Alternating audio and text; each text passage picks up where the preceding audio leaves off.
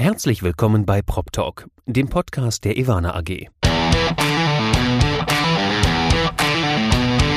Wir lassen Leute zu Worte kommen, die es wissen müssen.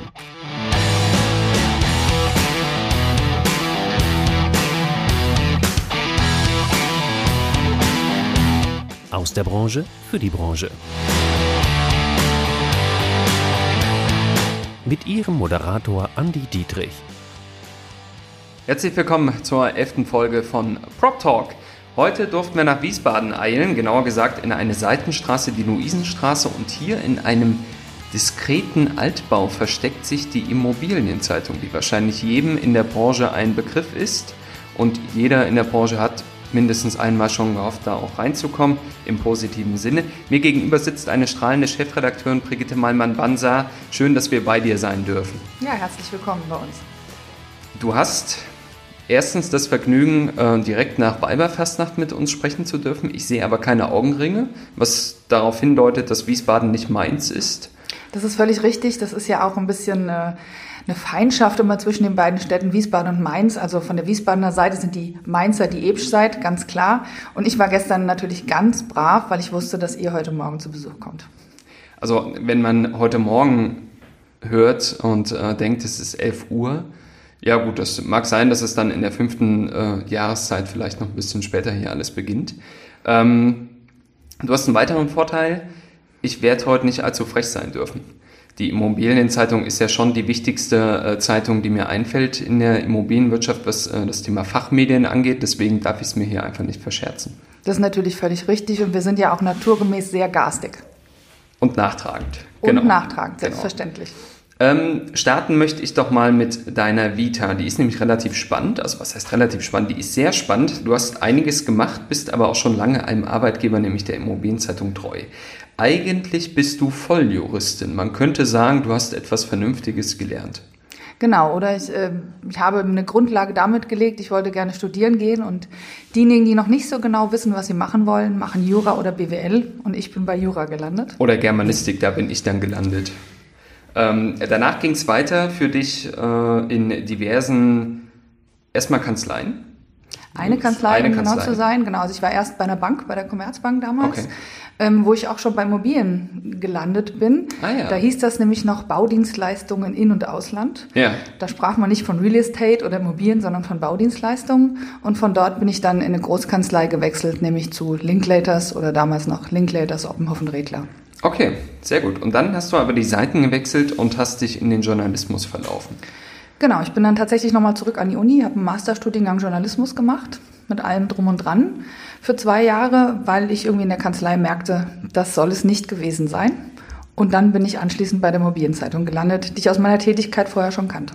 Okay, genau. Also wir gehen mal der Reihe nach. Ja, es muss ja einen Anlass gegeben haben, dass du gesagt hast, in deiner Zeit in der Kanzlei, ich habe jetzt keine Lust mehr auf Juristerei, ich wechsle die Seiten und gehe halt äh, in die Berichterstattung, ähm, gehe in den Journalismus. Was, was war denn da ausschlaggebend? Ähm, keine Lust mehr auf die Juristerei ist nicht ganz richtig, also das, das war es nicht. Mhm. Ähm, ich merkte einfach, dass mir das Rechtsanwaltsdasein nicht genügt, dieses Beraterdasein. Ähm, ich habe ein bisschen Kreativität vermisst. Ähm, mit Sprache hat man als Jurist auch viel zu tun. Ich wollte andere Sachen mit Sprache machen. Mhm. Dann hat es dich unter anderem nach Moskau verschlagen, zum Praktikum bei ZDF und dpa. Du hast gesagt äh, im Vorgespräch, du hattest so einen leichten Russland-Tick. Genau. Äh, das kommt aus der Schulzeit. Wir hatten damals äh, Schüleraustausch mit Leningrad tatsächlich noch. Und im Jahr drauf waren wir dann in St. Petersburg. Ich konnte also als vierte Fremdsprache Russisch lernen. Ah ja, und kannst du es noch? Äh, Nimnoschka. Ja, okay. Ja, wo ich also Nimnoschka also, man, man antwortet da ja ganz gern mit Russisch, wenn man sowas gefragt wird. Ähm, gehe einfach mal weiter in deiner Vita. 2005 hat es dich zur Immobilienzeitung verschlagen. Genau, richtig. Da hast du natürlich äh, deine Ausbildung äh, schuldend den äh, Rechtsbereich übernommen. Du schreibst seit vielen Jahren über Rechtsthemen, auch über Steuerthemen für die Immobilienzeitung. Seit Januar im 2014 wurdest du dann Chef vom Dienst und 2019 wurdest du dann Chefredakteurin. Richtig. Das heißt, seit einem Jahr, du hattest kürzlich Jubiläum als Chefredakteurin, einjähriges. Wie war das Jahr? Ähm, anstrengend, herausfordernd, ja. spannend.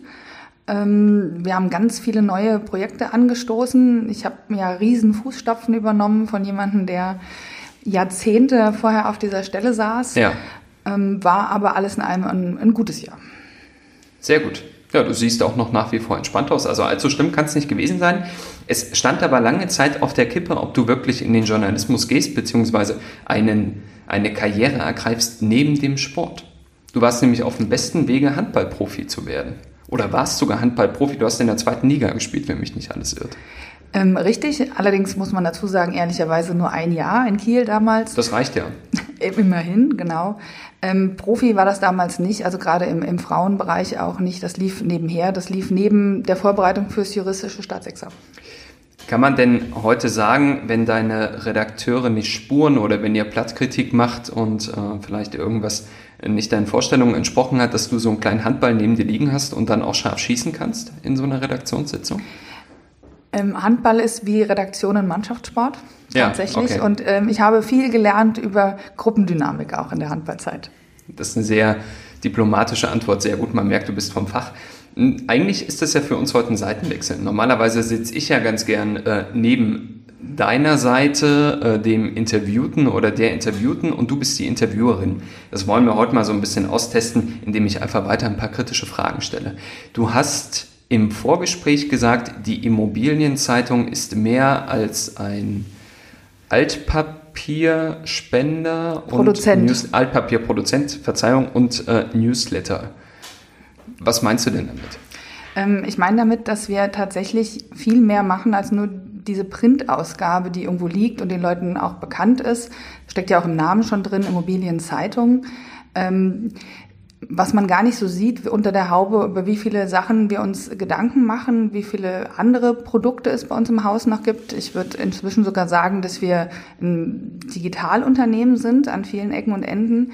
Wir haben neben dem Kerngeschäft der Redaktion, den, dem Nachrichtengeschäft, ähm, haben wir so eine Art digitales Start-up tatsächlich mhm. im Haus ähm, als ich angefangen habe 2005, war ich die siebte Redakteurin, die er angefangen hat. Wir waren 20 Leute, alles um den das auch jetzige Herzstück Redaktionen gruppiert.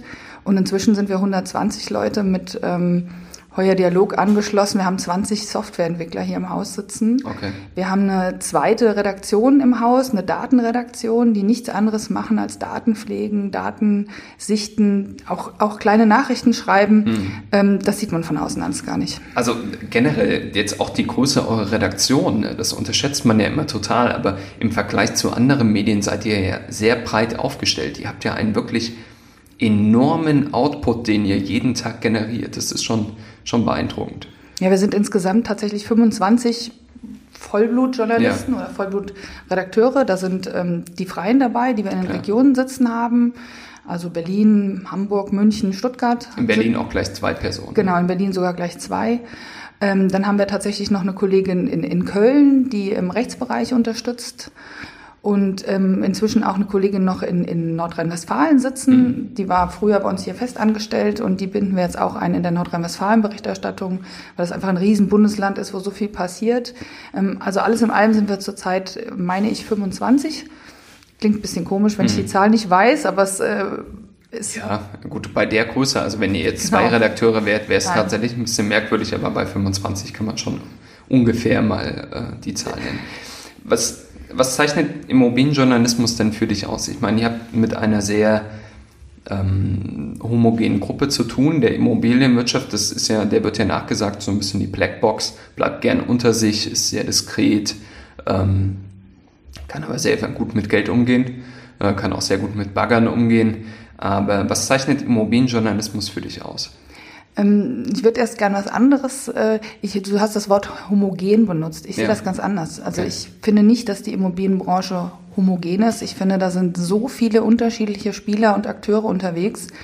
Ähm, ich würde das als sehr, sehr heterogen und sehr viele verschiedene Bedürfnisse, Wünsche, Ansprüche sehen. Also allein wenn man einen Architekten, der sich unzweifelhaft auch zur Branche zählt, mhm. ähm, vergleicht mit einem Anwalt, die sind immerhin noch beide selbstständig, aber einem Unternehmen, das mit Datenbankmanagementsystemen äh, äh, agiert, die sind so weit weg von einem Architekten. Ähm, wie der Kindergarten vom Abitur. Okay. Also nicht, nicht das jetzt nicht als, als, als, als Level-Vergleich, ja. sondern einfach, ich, also ich finde, diese Branche ist so unterschiedlich aufgestellt und so unterschiedlich ist es auch bei uns in der Redaktion. Und das macht für mich dann, um hier die Kurve zu kriegen, auch guten Journalismus aus, dass man versteht die unterschiedlichen Bedürfnisse, die da jeder einbringt. Jeder hat unterschiedliche Needs, wie es heutzutage heißt, hm. oder unterschiedliche Bedarfe. Und wir haben das große Glück, dass wir für fast alles hier einen Kollegen sitzen haben, der die Sprache der jeweils anderen Seite spricht oder die Sprache dieses Berufsstandes spricht. Ob das ein Projektentwickler ist oder ein Makler oder ein Fondshaus oder ein Banker. Also wir haben mhm. einfach für jede Sparte hier jemanden sitzen, der versteht, was meinen die denn, wenn die mit mir reden.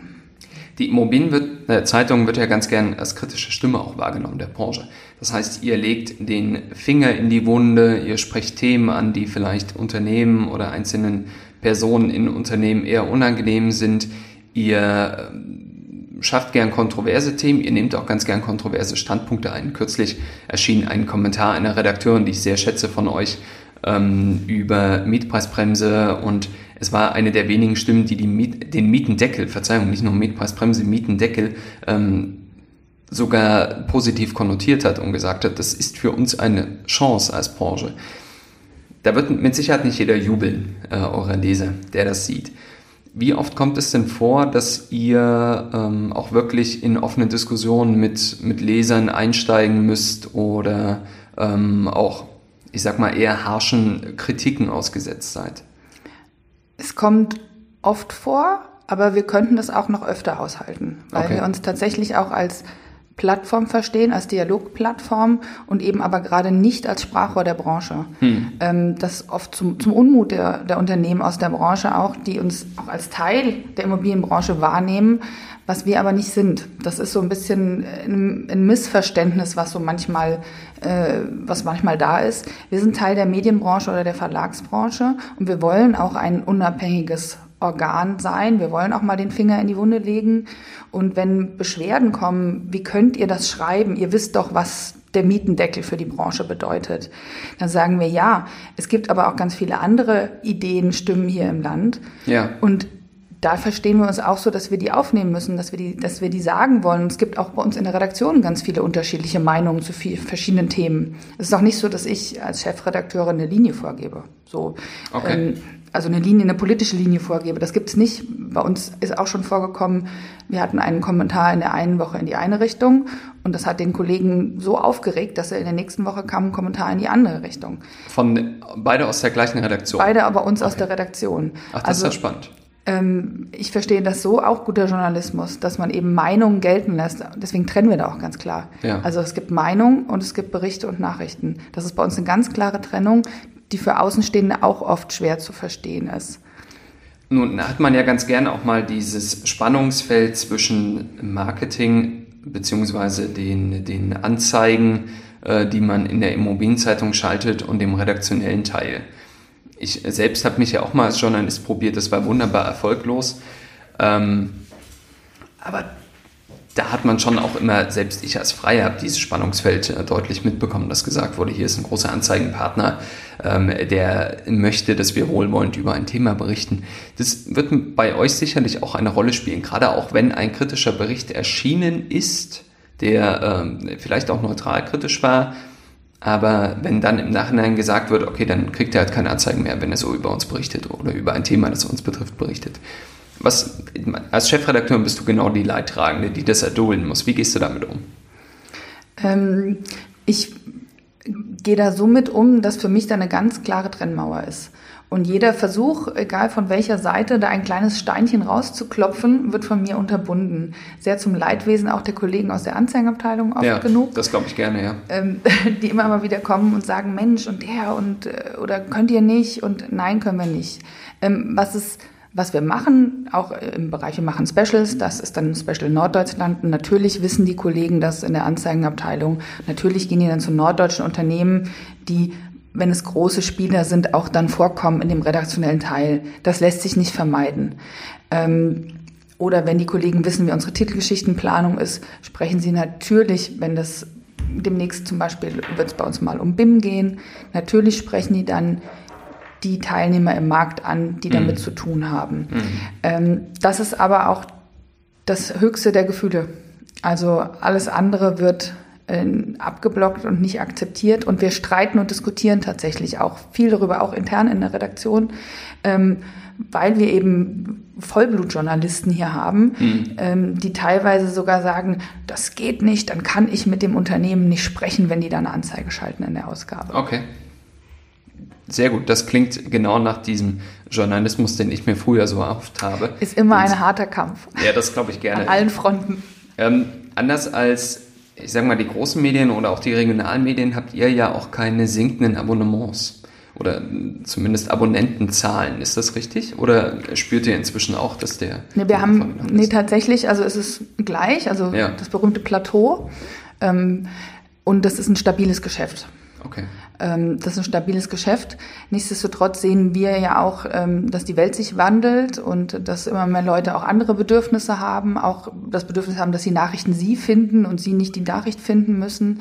Ähm, weshalb wir auch da eben an neuen Produkten entwickeln. Nicht nur im nachrichtlichen Bereich, also einmal auch diese Daten, Research, Big Data, ähnliches. Das ist ja, also was wir da an Produkten haben, ob das die Transaktionsdatenbank ist oder ob das ähm, die ICT Comparables sind, wo wir, ich weiß gar nicht, wie viele tausend Objekte drin haben, zu denen man Daten abrufen kann. Mhm. Ähm, das ist quasi Abfallprodukt, in Anführungsstrichen, ähm, von unserer redaktionellen Arbeit, von dem redaktionellen Herzstück, weil wir haben dieses Wissen ja alles hier im Haus. Das wird anders es wird anders aufbereitet und ähm, dann setzt sich das fort auch in der journalistischen Arbeit, weil wir dann auch dort neue Produkte entwickeln. Also wir sitzen jetzt hier, machen einen Podcast. Wir haben einen Nachrichtenpodcast in Planung für okay. die Immobilienbranche auch. Das heißt, ihr wollt uns Konkurrenz machen. Das nehme ich hier ähm, schon mal kritisch mit. Na, du hast mir ja eben erzählt, du bist kein äh, journalistisches äh, Mitglied. Nein, also ich bin äh, journalistisch gescheitert, das habe ich erzählt. ja, also jedenfalls Ende Mai ist geplant, Ende Mai, Juni, also irgendwann im Frühsommer wollen wir soweit sein, dass das funktioniert, einen Nachrichtenpodcast zu machen. Ähm, wir, wir prüfen ständig Tools wie Roboterjournalismus, Umfragetools, okay. solche Dinge sind ständig bei uns in der Prüfung so im, im Hintergrund, ähm, weil wir eben denken, dass äh, Journalismus und Medien, das habe ich genuschelt, ne? Journalismus und Medien ähm, auch in der Richtung sich weiterentwickeln muss. Die Digitalisierung geht an uns natürlich nicht vorbei. Klar. Und ähm, du hast nach Abonnentenzahlen gefragt. Ähm, es wird ganz viele Leute geben, die eben andere Dinge von Journalismus und von Nachrichten und von Medien erwarten, als eben nur noch das Abo. Ja. Wie oft habt ihr denn äh, zum Beispiel die Printausgabe schon zur Disposition gestellt? Also, noch nie. Okay. Das ist doch eine klare Ansage. Ähm, andere klare Ansagen gibt es leider äh, ganz oft nicht in der PR, die ja äh, eine wichtige Schnittstelle zu euch ist. Ich glaube, wir haben uns mal äh, gemeinsam darüber amüsiert, dass es ja zunehmend auch gerade junge PR-Berater gibt, die es nicht genauer wissen, die dann bei euch anrufen und fragen, ob die Pressemitteilung angekommen ist, wann denn berichtet wird, ob man denn ein Clipping zugeschickt äh, bekommt ähm, und Co. Es gibt da so einige Marotten. Was würdest du den jungen Kollegen, die in die Pressearbeit einsteigen und mit der Immobilienzeitung zu tun haben, im Übrigen kann ich aus erster Hand sagen, da hat man einen heiden Respekt davor, ähm, was würdest du denen denn mitgeben? Dass sie sich erstmal genau darüber informieren, was wir überhaupt für ein Medium sind. Ja. Über wen wir schreiben, worüber wir schreiben. Dass also nicht äh, eine Pressemitteilung kommt, äh, so kommt der Verbraucher an seinen günstigsten Baukredit. Aber äh, Heizungstipps oder Lüfttipps, das macht er dann schon. Ja, ja die verteilen wir dann in der Redaktion, damit dann jeder weiß, wann er seine Fenster im Büro aufmachen muss. Sehr gut. Ähm, habe ich auch, äh, ich habe tatsächlich, also solche Dinge, wenn man das Gefühl hat, hier ruft einer an und der weiß gar nicht, was machen wir einfach, wer sind wir eigentlich, das ist ärgerlich. Was sehr ärgerlich ist, ist auch so das Schrotflinten-Pressemitteilungsverschicken. Dass also eine Pressemitteilung 30 Mal hier im Haus landet, von Geschäftsführer bis Abo-Verwaltung. Und natürlich haben wir dann einen zuständigen Kollegen, der kriegt das dann 30 Mal weitergeleitet.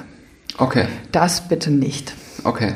Ähm, sehr hilfreich ist es auch, wenn jemand sich damit beschäftigt hat, wie Journalismus funktioniert oder wie Redakteure arbeiten und wie Medium funktioniert, wann unser Newsletter rauskommt, wann Redaktionsschluss ist, lauter solche Sachen, weil das erleichtert natürlich die Zusammenarbeit. Wenn jemand weiß, dass wir dienstags abends im Druck gehen, dann wird er nicht mittwochs anrufen und sagen, äh, ich habe was für morgen für die Zeitung, das muss unbedingt mit oder so Ideen. ähm, oder Anrufe, ich möchte einen Artikel platzieren. Solche das Wording, ja. Genau, das ja. Wording und das, das, das zeugt einfach von einem tiefen Missverständnis darüber, wie das Geschäft mhm. funktioniert. Hilfreich ist auch, wenn auf der Pressearbeitsseite jemand sitzt, der sich als Vermittler zwischen den Welten versteht, sage ich jetzt mal, zwischen dem Unternehmen, das natürlich das Interesse hat, möglichst gut dazustehen, aber auf der anderen Seite der Journalist, der selbstverständlich kritische Fragen stellt, sonst sitzt er da falsch. Ja. Und äh, dass da ein Verständnis dafür ist, okay, ich kann dem Journalisten nicht sagen, was er zu schreiben hat und das auch weitergibt an seinen Auftraggeber. Würdest du da sagen, in den ähm, 15 Jahren, die du jetzt bei der Immobilienzeitung bist, dass sich die Immobilienkommunikation da professionalisiert hat? Oder merkst du da, dass genau die gleichen Fehler gemacht werden wie noch am Anfang? Dazu gibt es ein ganz klares Jein. Okay, also das ist gibt, ja super deutlich, ja. Es gibt sehr professionelle Mitspieler, die das wissen und die auch wie gesagt, hier anrufen und wissen, wen sie sprechen mhm. wollen, mhm. zu welchem Zeitpunkt oder anrufen und fragen, ich weiß, ihr habt da jemand, wer ist denn das? Es gibt welche, die nach wie vor völlig sinnlose Dinge hier verballern und Zeit fressen, E-Mail-Postfächer mhm. verstopfen, hinterher telefonieren, tatsächlich das Beispiel, was du eben schon gesagt hast. Ist die angekommen oder warum haben Sie denn unsere Pressemitteilung umgeschrieben? Ja. ja, man hat sich so viel Mühe gegeben in der Pressemitteilung und dann schreibt ihr die auch noch um. Das ist eigentlich schon eine ganz schöne Frechheit. Gemein. Ganz gemein sind aber von unserer Seite auch Pressemitteilungen, wo drin steht, wir haben ein Haus gekauft in München. Ja, Adresse können wir nicht sagen. Von Kaufpreis. wem denn? Können wir nicht sagen. Kaufpreis können wir nicht sagen. Wer zieht denn da ein? Dürfen wir noch nicht verraten. Brauche ich nichts weiter zu sagen. also wird das keine Titelgeschichte geben? Eher nicht. Hm, verstehe. Ähm, du hast aber, also in deinem Alltag erlebst du noch andere lustige Dinge. Ich habe einen Artikel mitgebracht, jetzt kommt er. Ich habe dir das schon ähm, erzählt. Im April 2006 hast du geschrieben, für das Prostitutionsgewerbe ist die Fußball-Weltmeisterschaft eine Großveranstaltung wie jeder andere auch. Carola Leppert, die erste Vorsitzende des Bundesverbands für sexuelle Dienstleistungen, glaubt nicht, dass es wegen des Turniers einen Markt für Kurzzeitvermietungen gibt. Wer also von uns Podcast-Hörern das Gefühl hat, dass der Markt für Kurzzeitvermietung neu ist, dem kann ich sagen, den gibt es seit mindestens 2006. Da äh, vielleicht noch aus anderen Motiven heraus. Wie bist du denn damals auf das Thema gekommen?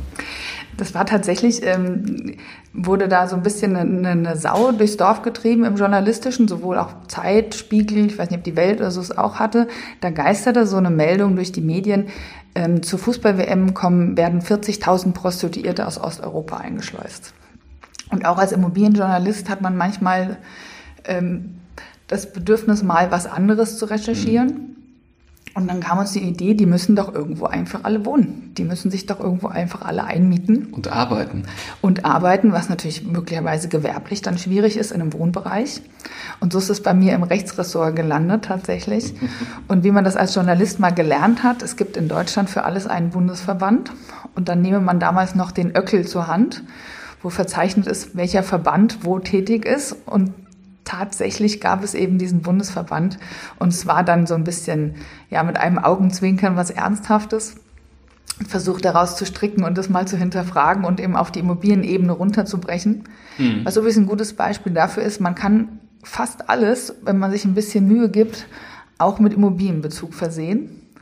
Ähm, daraus resultierte dann bei der nächsten Fußball-Weltmeisterschaft haben wir ja, manche sagen, die beste IZ aller Zeiten gemacht, ein Heft zur Fußball-WM gemacht und lauter Fußballthemen mit Immobilienbezug gehabt. Ja, ja, es äh, gibt so einige äh, gerade Sonderausgaben der Immobilienzeitung, die mir einfallen, die wirklich sehr, sehr lustig waren, auch gerade die zu euren Jubiläen.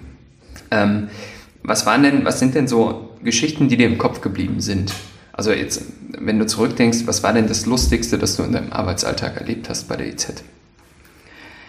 Ähm, Geschichten, die ich selbst gemacht habe oder Geschichten, die andere gemacht haben, was oder überhaupt? Äh, irgendwas, genau, irgendwas, was dir im Kopf geblieben ist. Das sind natürlich irgendwie viele Dinge, weil das so viele Aspekte hat. Also manchmal tatsächlich ähm, Lust, tatsächlich hatte ich, als du gestern von diesem Artikel mit dem Bundesverband Sexuelle Dienstleistung sprachst, äh, das war natürlich äh, eine ziemlich ziemlich absurde Sache. Ähm, was für mich selbst aber sehr beeindruckend war, für unser, eines unserer Jubiläumshefte war ich äh, in London und habe mit ähm, mit, mit, mit der Baturina gesprochen, also mhm. die, die, die Ehefrau des Bürgermeisters von, von Moskau damals, die dann jetzt vor kurzem gerade als reichste Frau Russlands. Passt ja zu deinem Russlandfieber. Genau, die wurde jetzt als reichste Frau Russlands gerade abgelöst und äh, mit der durfte ich ein, habe ich ein Interview gemacht und das, das war für mich persönlich sehr beeindruckend. Hast du es auf Russisch geführt? Hast du dir das zugetraut? Ähm, nee, habe ich mir nicht zugetraut, war tatsächlich auf Englisch. Ähm, wir haben ein paar Smalltalk-Sätze auf Russisch ausgetauscht ja. und wie das in Russland üblich ist, auch Geschenke über den Tisch geschoben, weil wenn man irgendwo zu Gast ist, bringt man ja Geschenke mit. Ähm, aber das Oscar Gespräch Kaviar. auf Russisch. Ja. Ähnliches. Das Gespräch auf Russisch aber nicht. Okay. Ähm, ich fürchte, wir müssen leider Schluss machen. Ähm, ja, die, die Zeit vergeht wie im Flug, wenn man sich so nett unterhält. Ich könnte auch stundenlang weiterreden, das meine ich ernst. Aber ich habe natürlich auch wieder etwas bis zum Schluss aufgehoben, das ich den Hörern preisgeben möchte. Du warst mal in einer Theater AG, was an sich nicht ungewöhnlich ist, äh, gerade wenn man eine extrovertierte Person ist, die man im Journalismus auch stellenweise sein sollte. Aber du hast im Stück Die Räuber von Schiller, hast du Daniel den Hausknecht gespielt.